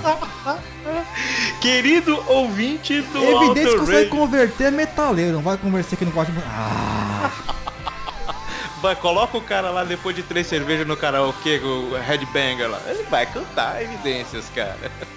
Bruno Shinosaki, do outro lado do mundo, fez uma corrente enorme na época do, do, do GP Brasil e convenceu a todos de que Evidências deveria realmente tocar no box da Toro Rosso e conseguiu, né, Bruno? Cara, conta, começando aí, vai. Co- Conta como é que foi essa epopeia aí. E aí você muda aí para suas raízes musicais, cara. é, bom, é, cara, E não, e não vem falar que não foi você não, que foi você sim, tá? Porque você vai falar, ah, não sei se fui eu que Ah, começou assim. É que infelizmente fui eu, cara, porque é, não teve mais nenhuma outra alma abençoada que pensou em evidências, cara. É Como é que o evidente, brasileiro no Brasil não vai pensar em, em pedir evidências, cara? É é a primeira coisa que eu esperava dos brasileiros que estão aí que pedissem evidências, cara. Isso eu fico decepcionado. Eu fico decepcionado que fui eu. Não fico feliz, fico decepcionado que fui eu, cara. Teve que ser você aí do outro lado do mundo pra mostrar o que é o bom e o melhor do como é que Brasil. nenhum brasileiro teve essa ideia, cara? É um absurdo isso, cara. Olha, assim, o Brasil tá passando uma transformação, né? A gente vê que hoje tem uma, uma galera muito radical, tanto dos dois lados da, da política, né? Que ficam aí, tanto de um lado quanto do outro, que ficam aí se engalfinhando, né? É, algumas coisas com ah, respeito de gênero, é, de sexualidade, sei lá o que, estão assim muito em pauta hoje, né? É, literalmente, não sei se você acompanhou as últimas notícias aí. Bom, enfim. E, cara, a minha preocupação é: será que o povo está esquecendo de evidências, cara? Porque ah, diante de tantas pautas, os caras vão esquecer evidências, cara. Porque o dia que esquecerem de evidências, acabou o Brasil, cara. Devolve pros índios. Eu, tô com medo disso, cara, porque, sabe? Porque assim, ah, era. ah, pra quem não tá ligado, né? A Toro Rosso, ela pede no seus Twitter, no seu Twitter, no, no- acho que no Facebook, no Twitter também, no Instagram, é, recomendações de músicas pra fazer a playlist pra tocar na, na garagem da Toro Rosso durante o final de semana do, do GP, né? Todo final de semana de, de corrida acontece isso. Eu tava lá, né, no Instagram, apareceu lá a, a, a foto deles pedindo recomendações. Eu vi, cara, só música em inglês, só, só, só música gringa. E quando eu vi um perfil brasileiro também era pedindo eh, música gringa. Cara, vocês não estão pedindo evidências? Como assim, cara? E as nossas raízes brasileiras, cara? É, é o tipo, é o típico cara que sai do Brasil pra ir comer no McDonald's em Nova York, né? É basicamente isso. Aí, sabe, bom, vou juntar a galera, né? Prime- eu lembro, a primeira pessoa que eu mandei foi pra Érica. A segunda pessoa, eu não sei se foi o Rubens ou foi o, Fernando Campos, mas acho que foi o Fernando Campos. E depois foi pro Rubens, depois foi pra outra galera, blá blá blá blá. Aí quando eu vi tava em grupos, o, o jornalista também, acho que foi o Alexander Grunwald, o Grunwald, não sei exatamente a pronúncia do nome dele, que publicou depois também uma notícia sobre isso. Aí foi. Aí foi. O brasileiro fez sua parte, né?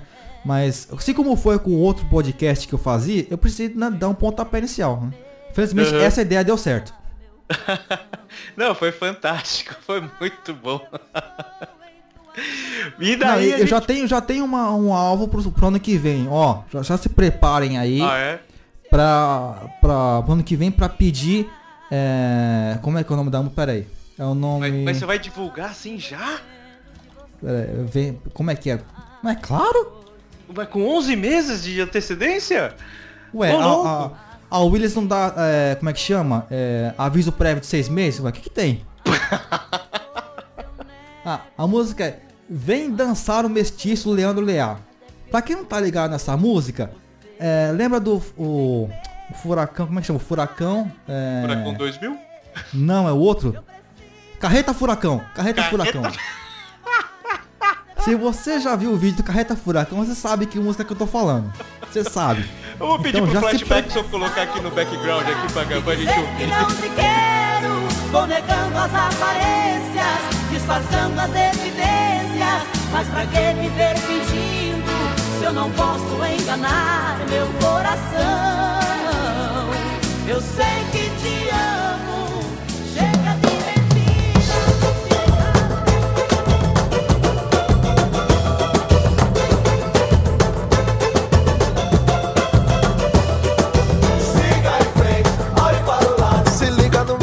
batida do cavaco. Siga em frente, olhe para o lado. Se liga no mestiço na batida do cavaco. Quero ver o som de Bob Marley sacudindo o partideiro. Então já se prepare pro ano que vem que eu vou pedir essa aí. tá? E, e vamos, ah, eu não vou pedir, nós vamos pedir. Entendeu? Eu já- você já tem pelo Independente menos de quem uns- comece, mas peçam essa música no ano que vem. tá? Eu já vou deixar o tweet aqui já, já no rascunho, cara. Mas você falou das, das raízes, né? Isso. Cara, meu, meu pai sempre ouviu música sertaneja, mas sertaneja assim, raiz, né? É, então é o que eu ouvi em casa, mas é, o que eu gostava mesmo, que eu mais me identificava era música sertaneja dos anos 80, dos anos 90, não era tão raiz assim, né? É, é dupla sertaneja mesmo, é, Jean Giovanni, é, Leandro Leonardo, sabe? É, que, que fizeram seus hits aí nos anos 80 e anos 90, né? Aham. É que eu gostava mesmo de ouvir. Aí depois, quando eu vim pro Japão, é... O Japão você tinha falado, você foi, foi no começo dos anos 2000 pro Japão, não é isso? Isso, foi por aí. Na verdade, quando eu vim pro Japão, eu, já, eu ainda ouvi esse tipo de música, né? Mas quando eu vim pra, pra cá, eu participava de um campeonato do antigo glorioso jogo GP3 by Microprose. É, é um campeonato, né? Campeonato offline e tal. Eu conheci um, um- o cara que, que organizava, né? A gente tinha um contato pelo saudoso ICQ, né? E ele me apresentou o Aerosmith. É, aí eu não dei muita bola, mas come- ele recomendou, né? Ele pediu pra eu mandar um CD daqui pro Brasil, porque tinha o lan- CD que ia lançar aqui tinha um, um brinde, né? Assim, várias bandas lançam eh, discos no Japão com algum brinde, música bônus, né? Um, um encarte especial. Ele pediu pra eu mandar. Eu mandei. Aí ele falou, cara, brigadão, por que você não conta um, um- compra um pra você também? Eu comprei. Eu lembro até hoje, o primeiro disco que eu comprei foi Honkin' on Bobo, de 2003 ou 2004, foi 2004, que é um, um disco de covers de blues. Mas cover assim, com guitarra pesada, manja. Se vocês quiserem procurarem aí, se o Flatback não puder colocar aí, sei lá, é, Baby Please Don't Go, ou Roadrunner de- de- desse disco, cara, as guitarras são sensacionais. Tudo assim, a voz desse guitarra então nem se fala. né?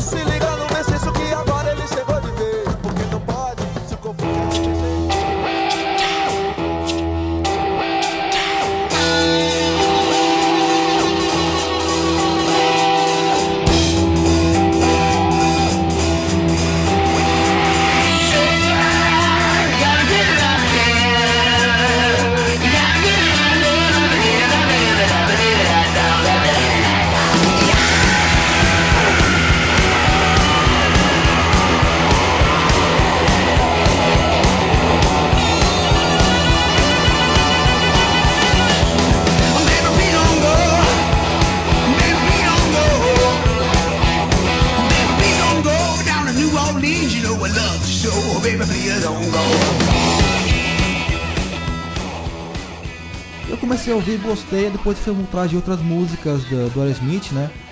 E eu fui gostando da banda, assim. Aí eu fui deixando de lado o- a música sertaneja, né? Então aí depois eu fui pra outras bandas, né?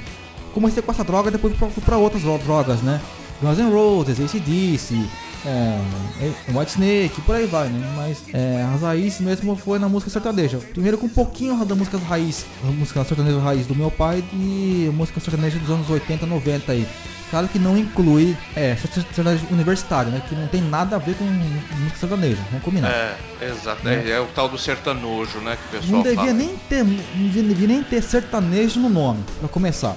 É, é se outro fosse- estilo, né? Se fosse pra ter sertanejo, seria é, a vergonha do sertanejo, tipo. Tem a tristeza do Jeca e o. o- é, a, a, a, a desgraça do sertanejo, seria um, um gênero muito melhor. Mas no geral foi isso aí. Aos poucos eu gostando de rock também, blues. Assim, rock e blues um puxa o outro, né? Não tem como, né? É, se, o- se o cara é metaleiro e começa a comprar guitarra lá pra tocar metal, uma hora ou outra vai ter que passar pelo blues e pelo rock, pra depois chegar no metal, né? Não tem como ter outro caminho. Né? Então é uma coisa puxa a outra e, e por aí vai. Hoje você ouve o quê? Você, qual que é o seu, vamos colocar aqui o seu CD, não é? A gente não tem CD, eu tenho, mas enfim. Qual que é o seu CD de cabeceira hoje? O que, que você tem, tem ouvido hoje? Bom, se vocês ouviram as quatro primeiras músicas aí, vocês devem notar que Aerosmith é minha banda preferida, né? eu pra acho que, Será? pra quem não que notou você ainda, gosta? né? Pra quem não notou ainda, né? Hello, né? Mas além do Aerosmith, acho que meu top 3 são Aerosmith, Whitesnake e ZZ Top, nessa ordem. Né, do primeiro ao terceiro. Depois, vem claro, ACDC, Guns N' Roses, nem tanto porque eu tenho uma história meio, meio triste com Guns N' Roses, assim. Diga, É. diga, diga para nós se você, não, não, se os ninjas cortadores de cebola não passar pela sua frente aí, se for possível. Cara, assim, a, a primeira vez que eu bati o carro, eu tava ouvindo Guns N' Roses. That's- A segunda vez também. Então, é, eu, eu tenho um. Eu tenho esse medo de ouvir Guns N' Roses no carro. Pô, você de repente, querido ouvinte, se você estiver dando a carona pro Bruno, também não coloque Guns N' Roses no seu carro, cara. Com certeza vai acontecer alguma zica. Não, e cara. Já assim, pensou se você tiver com o Fernando Campos no carro ouvindo Guns N' Roses? Que merda que ele ia dar? Não, carro não dá nem partida. Acho que nem dá nem partida. Mas assim, então eu, eu evito. E eu prefiro ouvir música mesmo no carro, enquanto eu tô dirigindo. Em casa mesmo eu ouço pouco, pra falar bem a verdade. Por isso que eu não tenho nem Spotify no, no meu celular, porque eu não ouço música em casa, entendeu?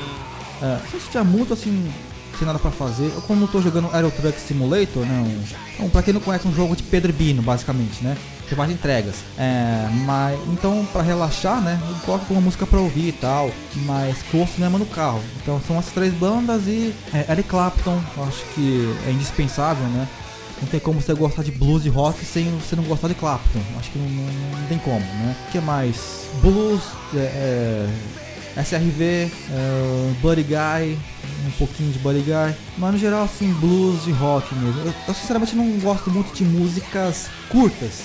Eu não sei o que acontece comigo, mas eu não gosto de músicas curtas. Tipo, os Beatles, tem algumas músicas que eu não, não ouço porque são muito curtas. Não sei o que acontece comigo, eu não, não consigo ouvir, sabe? Eu não, não gosto, sabe? Não sei se. Claro, naquela época não tinha como se desenvolver tanto música assim, também não, não cabia no, no, no LP, né? Mas eu, eu prefiro música umas, tipo 3 minutos pra, pra cima, assim. Músicas curtas, tipo 1 minuto e meio, 2 minutos, sei lá, fica com alguma coisa que me trava, eu não consigo ouvir. Você, se você tivesse que indicar uma, um álbum dessas bandas que você falou, ou não, um álbum, cara, na tua vida. Um álbum, cara. Eu vou. Bom, acho que não tem como não ser Honky on Bobo do Aerosmith, né? Foi o primeiro, o primeiro disco de rock que eu tive, né? É, mas, bom, já que você tá improvisando, eu vou improvisar também. Eu vou fazer de conta que você pediu mais álbuns. Além do Honky on Bobo, é, eu vou até ver aqui, né? Pra dar uma. Uma ajuda que eu não pensei nisso também, né? Eu vou também improvisar isso, né? Só pra você ver, eu ia perguntar aqui. Se você tem um estilo preferido, com uma banda preferida e como você consome música e indique um álbum e uma banda. Você praticamente fez quase tudo. Bom. Mas isso é ótimo, isso é ótimo porque Pra tá aproveitar, bom, já que, eu, já que eu comi um monte de pergunta sua, né, eu vou então aqui encher um pouco de linguiça pra fazer de conta, né, que é, além do Honky Non Bobo do Aerosmith, né, que foi a minha primeira, foi nos discos, discos de rock que eu tive, eu recomendo muito, né, inclusive, né, pra, quem gosta de rock e blues. Eu que eu gostaria de recomendar também, que também faz parte da minha vida, que eu gostei muito, foi o, o 87 do White Snake, que tem grandes clássicos como é, Bad Boy, Is Is Love, é, Give Me Your Love. É, bom, White Snake tem que ter love no, no nome, né? Se não tem, não é White Ah, Snake. não né? é White Snake. E outro disco que, eu- que eu gostei muito, que eu- cara, quando eu vi esse disco, eu pensei, não tem como esse disco ser ruim. Eu só vi a capa do disco. Eu pensei, não tem como esse disco ser ruim. Que é o disco, deixa eu pegar o nome aqui, Bad Boy Live, do é, John Sykes, antigo guitarrista do, do White Snake. Que na capa tem o que? Simplesmente tem um amplificador Marshall e a guitarra dele, a guitarra Les Paul dele. Só isso tem na capa. Emblemático pra quem quer, né, ouvir Quando eu vi esse disco, essa, capa disco, eu pensei, cara, não tem como esse disco ser ruim. Comprei na hora. Aí daí em diante, cara, eu comecei a ver o White Snake desenfreadamente. Porque o disco é muito bom, sabe? As músicas estão lá, não só a performance dele como guitarrista, como, como vocal, que ele. No White Snake ele era só guitarrista, mas no projeto solo dele ele, ele canta também.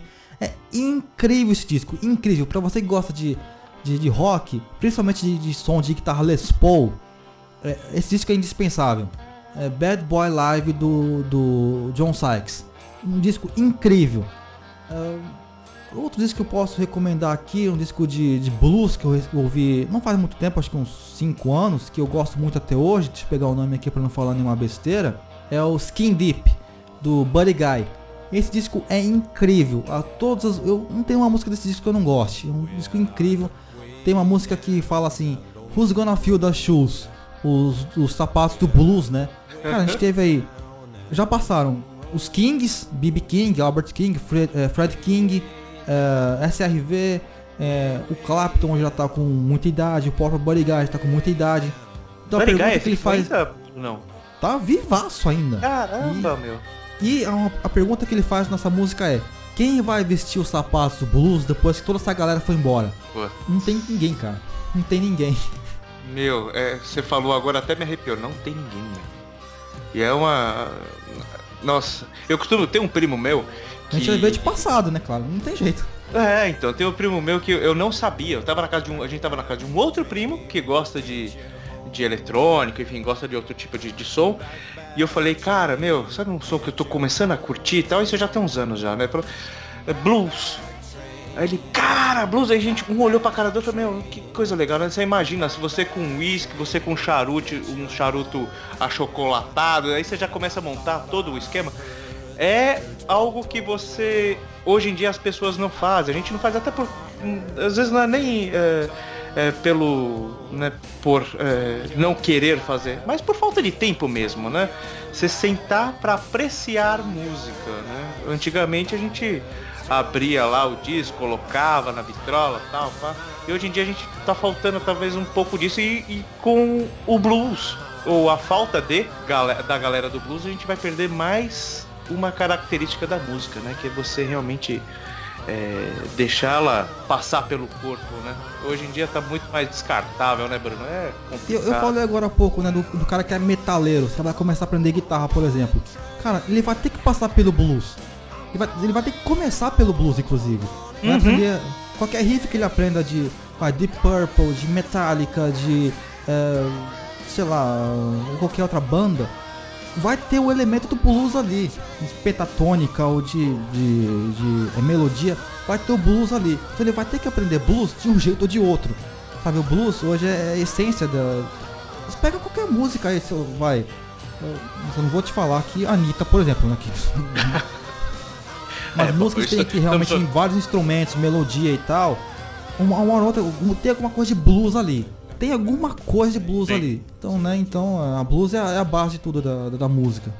Bom, é, você acabou respondendo uma pergunta do porquê você não gosta de música curta, né? Você é um cara que tem um gosto por músicas bem mais trabalhadas, né? Visto os exemplos que você colocou aqui, coisas que em músicas curtas normalmente ou são músicas que tem que ser geniais, né? Ou então você realmente não, não dá muito valor aí, não consegue, né, dar, dar muito valor para essas músicas mais curtas, né? Os fãs de Ramones agora estão se debatendo contigo. assim, aqui como eu costumo ouvir também música assim no, carro, né, cara? Você coloca uma música, um disco de músicas curtas, cara, você vai até a esquina, pronto, já, já rodou o disco duas vezes. E, e daí? Exato. Sabe? Então eu prefiro música assim um pouco mais, tipo, só pra viajar, ou tipo fazer um traço pra ir pro trabalho, por exemplo, são 20 minutos de carro. Cara, eu ouço alguns discos aí interessantes pra até lá, né? Então, ou quando eu vou viajar, tipo, pra alguma cidade aqui perto, sei lá, uma hora via- eh, dirigindo, ou vou pra Tóquio, sei lá, três, quatro horas dirigindo. Cara, discos assim que, que duram bastante, sabe? Que é, é uma preferência. Não que seja música curta, seja ruim. Mas como eu prefiro ouvir no carro, né? Acho que tem que pra, pra durar, né? Até a, a viagem toda. Acho que músicas 3 minutos pra cima, acho que é melhor. Pra Uma coisa render, muito né? boba, não sei. Bom, a gente falou de coisas muito boas e eu quero saber um ou alguns álbuns e bandas para odiar, Brunão. Odiar, cara, tem músicas assim, bandas que eu, assim, eu ouvi e não consegui gostar. Agora, odiar, eu não, não sei, assim, música pra odiar. Acho que, assim, o que eu posso dizer que eu não, que eu não curti muito é Mr. Big, do Eric Martin. Cara, eu ouvi, ouvi, ouvi, mas sabe quando você não tem uma, uma, uma ligação com aquelas músicas, ou com a melodia, ou com os solos, sabe? Eu não, não gostei muito, assim, pra falar bem a verdade. É, Dream Theater também, acho que, eu- sabe, se demora muito pra começar a música, tipo, 10 minutos, pô, tá, tá na introdução ainda, caralho. A música só de introdução, né? É, tipo, o, o álbum tem que ser triplo, porque tipo, o, o primeiro disco é só a introdução da música, né? De resto é. Mas pra odiar assim, cara, é uma pergunta que eu nunca me. Eu, eu nunca me fiz assim.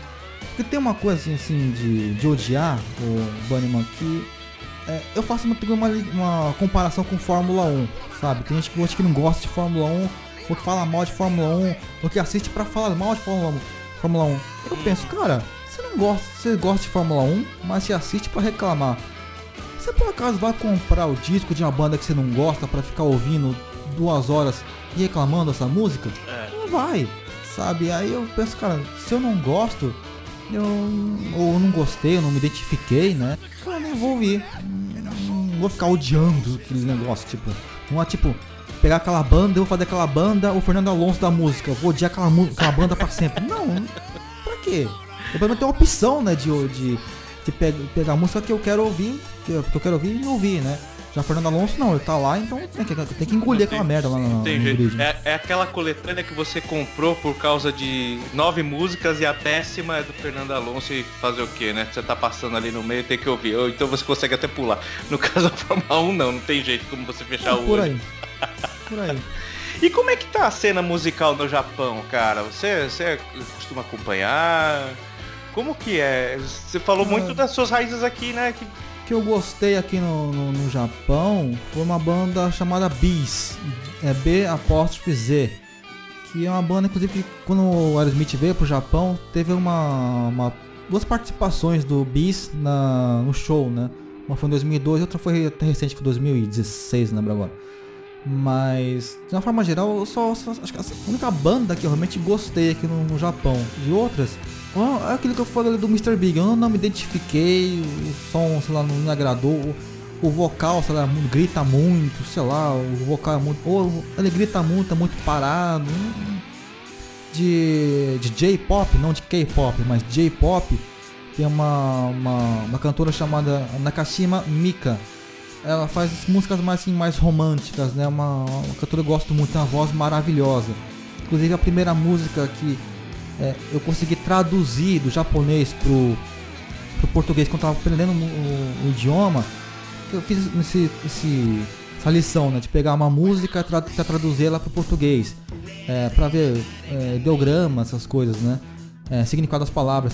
A primeira música que foi. A primeira música foi é, Yuki no Hana, que significa flor de neve. É tipo, é o, a neve, né? O floquinho de neve, né? E a música romântica, linda pra caramba. Eu gostei muito dessa música, eu gosto muito da voz dela. Ultimamente eu não tenho comprado muitos discos dela, que são uma porcaria. Mas músicas mais antigas delas sim eu gosto bastante, mas de resto, não, não me desce muito não. O japonês gosta muito ou de música assim, mais J-pop ou de mais metal, sabe? Com- Mais metal. E metal não é muito a minha, minha praia não, viu?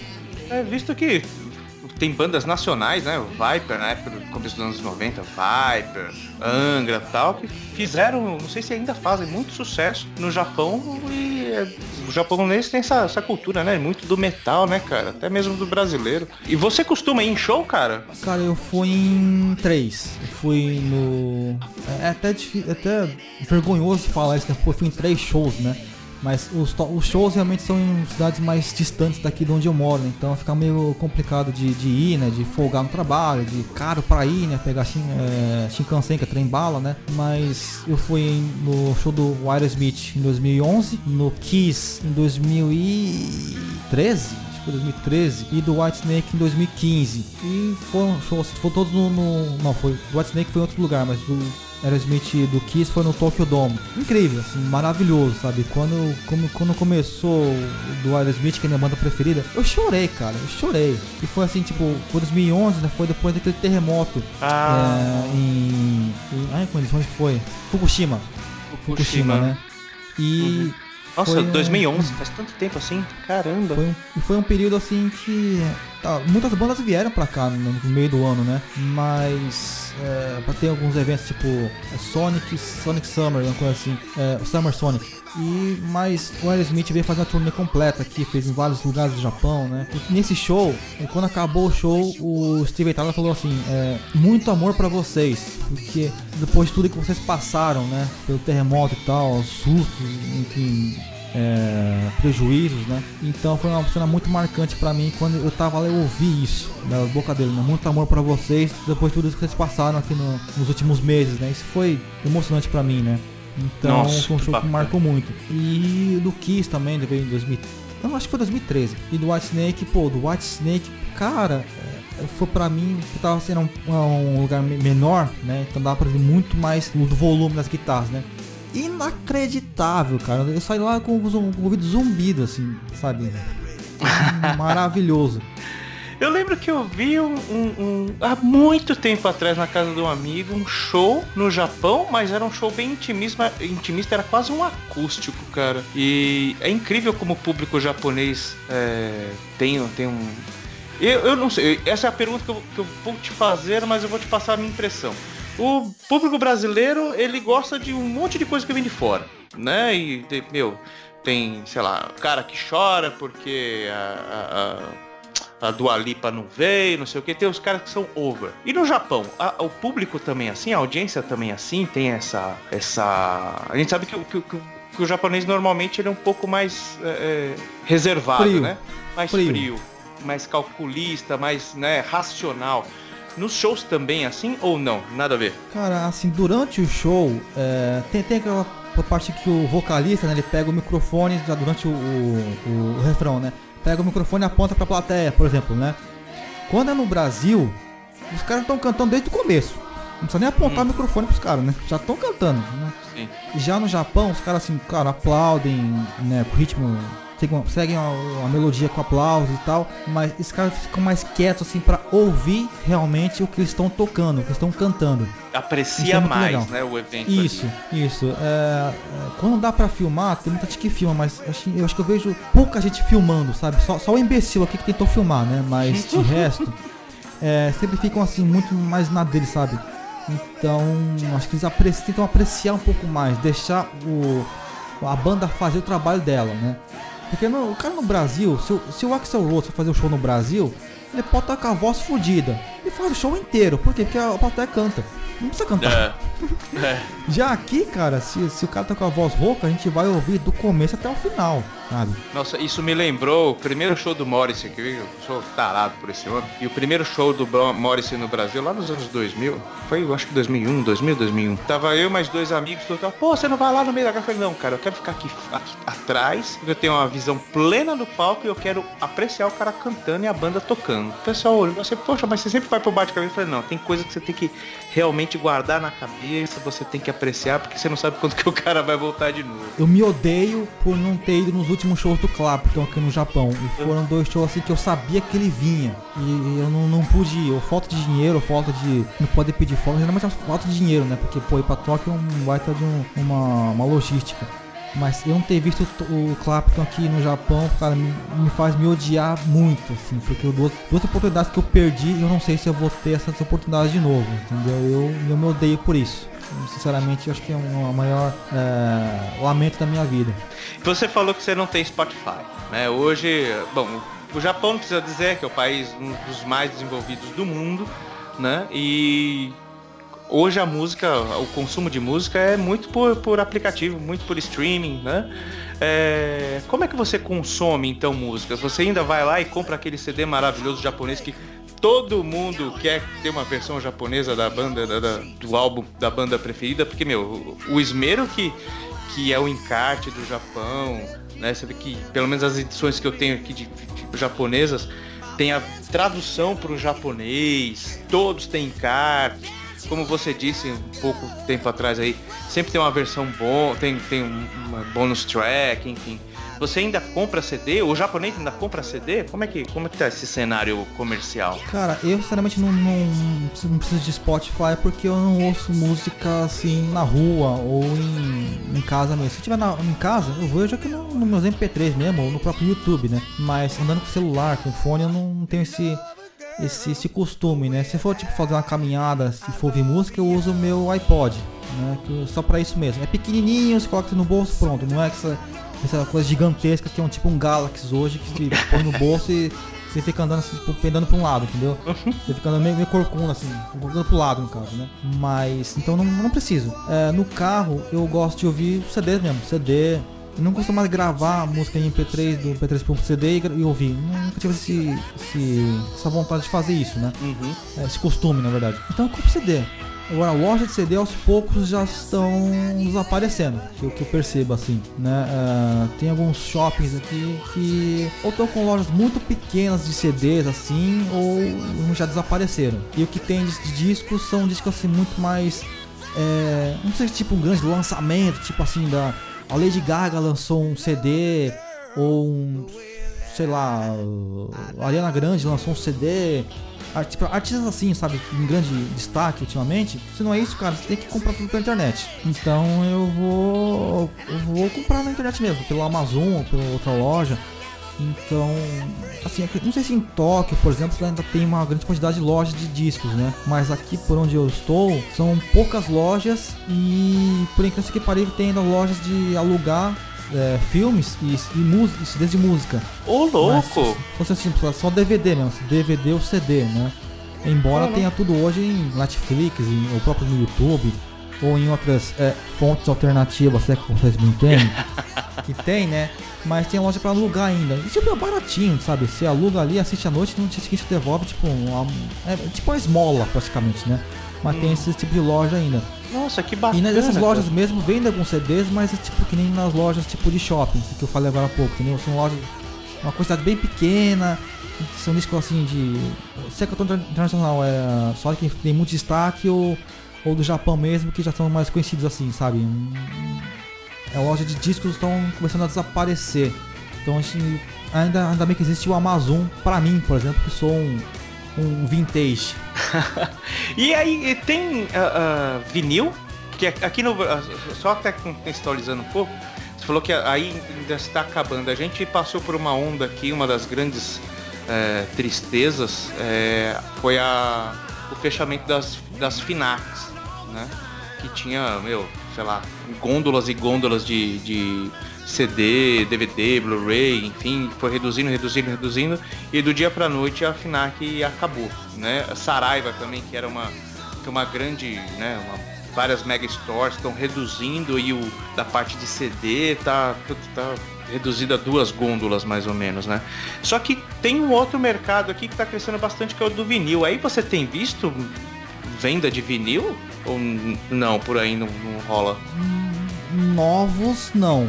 Agora tem loja de usados assim que É, a- a- falando em venda de CDs, tem loja de usados também, que vende é, CDs, livros, brinquedos, essas coisas, né? Sim, e videogame também. É, então tem bastante. Mas e tem LP também nessas, nessas lojas. Mas novos assim. Não, ou uma loja especializada em disco de vinil. Eu acredito que em grandes centros assim, né? Tem uma, uma, uma- uma movimentação melhor, maior, tipo Tóquio, é, cidades lá pra baixo, né? Osaka, por exemplo, deve ter alguma loja especializada, mas Uhum. por aqui eu não vejo não, só em loja de usados mesmo, inclusive os Aerosmith que eu tenho são de é, os- os usados. Não sei nem se Aham. funciona, porque não tem vitrola, né? Ai, caramba, eu tenho, eu tenho uma vontade. Eu tenho uns aqui que eu guardo ainda, né? do- do- dos áudios tempos, mas não tenho de tocar. Aqui a oferta tá bacana de, de, de vinil, de vinil. Tá bacana pra quem tem dinheiro, porque um vinil aqui é 80 reais. É um absurdo. Um absurdo, um vinil novo, né? Então, senhor Bruno, eu queria agradecer a sua presença. Muito obrigado por seu tempo. Eu sei que aí já tá em altas madrugadas. Obrigado pelo trabalho maravilhoso que você faz pra gente no fim do grid. Que espero que seja um ano muito mais tranquilo de trabalho aí na, na, na podosfera. Eu queria que o senhor deixasse aqui onde o senhor pode ser encontrado nas mídias antissociais, deixar aí o, o, o seu beijo para os fãs do Alonso e os não fãs do Alonso. E também, né, quais, quais são as últimas duas músicas aí, ou mais, se você de repente pintar alguma ideia aqui, puta, quero pedir uma terceira, uma oitava música, esteja à vontade, o microfone é seu, cara. Meu, saiba que eu, eu vou terminando por aqui, o espaço é seu, saiba que eu sou um puta de um fã seu, adoro a forma que você toca o fim do grid, e eu espero te ver aqui muito mais vezes, cara. Muito obrigado por tudo que você tem feito pela gente aqui durante todos esses anos. Bom, é, achamos o meu fã, né? Achamos o meu fã que tava perdido aí do- é, pela internet, né? Depois de garimpar aí anos e anos na internet, a gente achou um fã meu. É, mas assim, não me procurem, eu encontro vocês. É, não, mentira. É, no Twitter, arroba fim do grid, no Instagram, podcast, underline fim do grid, e no Facebook, facebook.com fim do grid. Estamos agora numa fase, vamos iniciar uma fase de, de cobrir mais MotoGP e Mundial de Superbike. Mas claro, não vamos deixar de, no, no podcast, né? Mas nas redes sociais ou antissociais, se preferirem, a gente ainda vai falar um pouco de Fórmula 1, vamos falar de Índia, do, do que der pra falar aí, é, arrumar algumas polêmicas e tal, e conversar sobre o que vocês quiserem, sobre música também, se quiserem conversar comigo, é, fiquem à vontade, mas o podcast mesmo é só corrida de moto a partir de 2019. E, a par... e pra fechar aqui, duas músicas do White Snake, uma banda que eu tenho curtido muito ultimamente, né? Inclusive vem disco novo por aí em 2019, acho que vem em 2019, que ele já estava quase finalizado pelas últimas notícias que eu li, É, mas que eu queria ouvir primeiramente uma música que tem muito a ver com o meu momento atual, que é Here I Go Again, É, uma música uh, um pouco depressiva, né? Mas que faz parte da, da minha atual a trilha sonora da minha atual vida, né? No momento da minha vida atualmente. E pra mim, ah, pra fechar, pra mim, a melhor música do rock and roll, a- maior obra-prima do rock and roll. Aerosmith que me desculpe, Eric Clapton que me desculpe, ZZ Top que me desculpe, é, Restart que me desculpe, mas Still of the Night do White Snake pra mim é a maior obra-prima do rock and roll. Se você não ouviu essa música ainda, primeiramente o que você tá fazendo na sua vida, né? Tipo, como é que foi sua vida em Plutão? Tá, tá bem lá? É, mas se você não ouviu ainda, vamos colocar agora então para fechar esse programa. E como diz o próprio David Coverdale, né, é, para os seus fãs, seus ouvintes, be safe, be happy, don't let anybody make you afraid.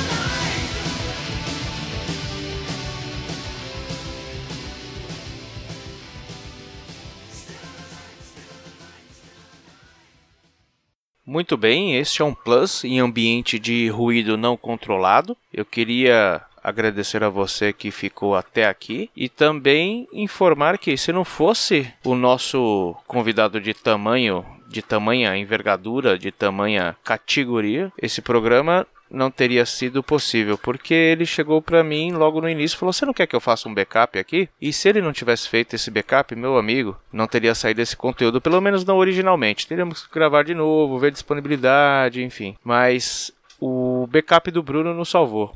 Então, Bruno San, muito obrigado, arigato. Como reconhecimento dessa sua sagacidade, te dedicamos Dream On do Aerosmith.